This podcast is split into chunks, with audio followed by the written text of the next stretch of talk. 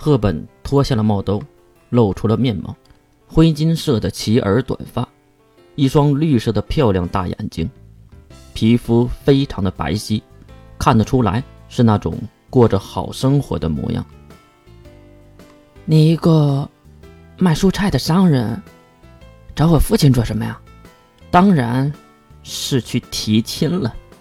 我对您一见钟情。啊！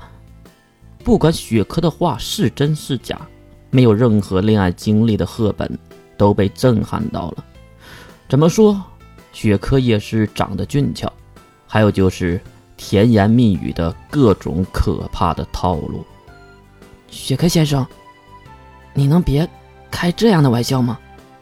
哈哈，抱歉，这个真不是开玩笑。不过，我是不能去提亲的。毕竟我是乡下的平民，怎么能高攀于您呢？是吧？雪珂故意的转过头，用带电的眼睛看向赫本。此时的赫本身体一颤，绝对是被电到了。呃，那你真的想见我父亲吗？当然，如果可以，我会努力的展现自己。失败，我也不会后悔的。就这样聊着，马车也是来到了高高的城墙之下。看到城墙，越有了一种似曾相识的感觉，总觉得在什么地方见过这样的高墙。走吧，进城吧。付了进城的费用，并接受检查，三人一一的走进城里。刚刚进来，就感觉到了跨时代的气息。这里已经不是罗马横行的中世纪。而是汽车遍地的发达国家。原来，真的有这样的城市啊！人们都穿的非常简洁的衣服，看着花花绿绿的，很是好看。再看四周的建筑，全部都是现代工艺，没有多少是木质的。走吧，车从这边，我带你们溜达溜达。这里我熟得很。是真的吗？那还真是谢谢了。就这样。也不知道为什么，月就被雪珂牵着，是牵着绳子，随着两个人逛了半天。虽然都是一些没见过的新鲜东西，但是被当成宠物一样的月，感觉真的要难受死了，或者说自己根本就是一个电灯泡吧。一直到晚上，夜幕降临，那个赫本才肯放过两人。最后在一家高档的宾馆开了房间，就高兴的离开了。走的时候还说会安排雪珂。和他老爸见面的，回到宾馆的房间才知道，这个女人竟然开了两间房。但是雪珂还是为了安全起见，和月住在了一起。看着屋内奇怪的物体，月真的问了很久，也没有弄懂。哎，别碰那个！雪珂抢过遥控器，并丢到了一边。你去洗澡，我去弄点吃的。哦，对了，我把热水给你放好了，你自己千万别乱动啊。哦。脱光了衣服，来到浴室，月也是听到房门关闭的声音，应该是雪珂出去了。再看眼前的白净的房间，屋内非常的干净，干净到和吃饭的盘子是一样的。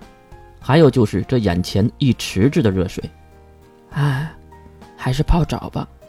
一只脚做了先遣队，水温还算可以，然后月整个人就钻了进去，温暖的感觉遍布全身，也让月缓慢的睡了过去。哎，月，你怎么睡着了？月努力的睁开眼，看到雪珂在拍着自己的肩膀。哥，擦干净，吃饭了。经过一小会儿的奋斗，月穿上了松松大大的浴袍，走回了房间。啊，是肉啊！雪珂也不知道在买的是什么肉，芳香扑鼻。这是人造肉的汉堡，很好吃的，你尝尝。月接过来就是一口。酸甜的口感非常的好吃，嗯，好吃，这个真好吃，哥，这个，啊，对了，哥，你是不是喜欢那个赫本呢？雪克也是拿着汉堡吃着，不过却微笑的看向月，哼哼哼，我们犹如中了彩票一样，遇到王女可真是幸运呐！我还以为要用胖子那里弄来的牌子呢，再耍些手段才能见到王，啊？总之，有了赫本这个女人，我们会省去中间的很多环节。老天爷还真是疼爱我们呢。不过，你当时是怎么猜出她就是王女的？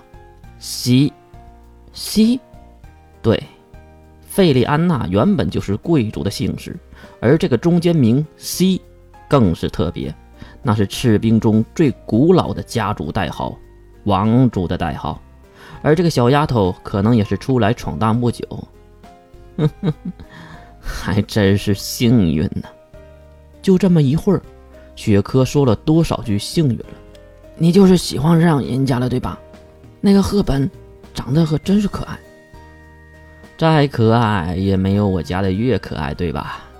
对了，给你一个长肉的神水，别说，在另一个袋子中掏出一瓶黑色的液体。这个是什么？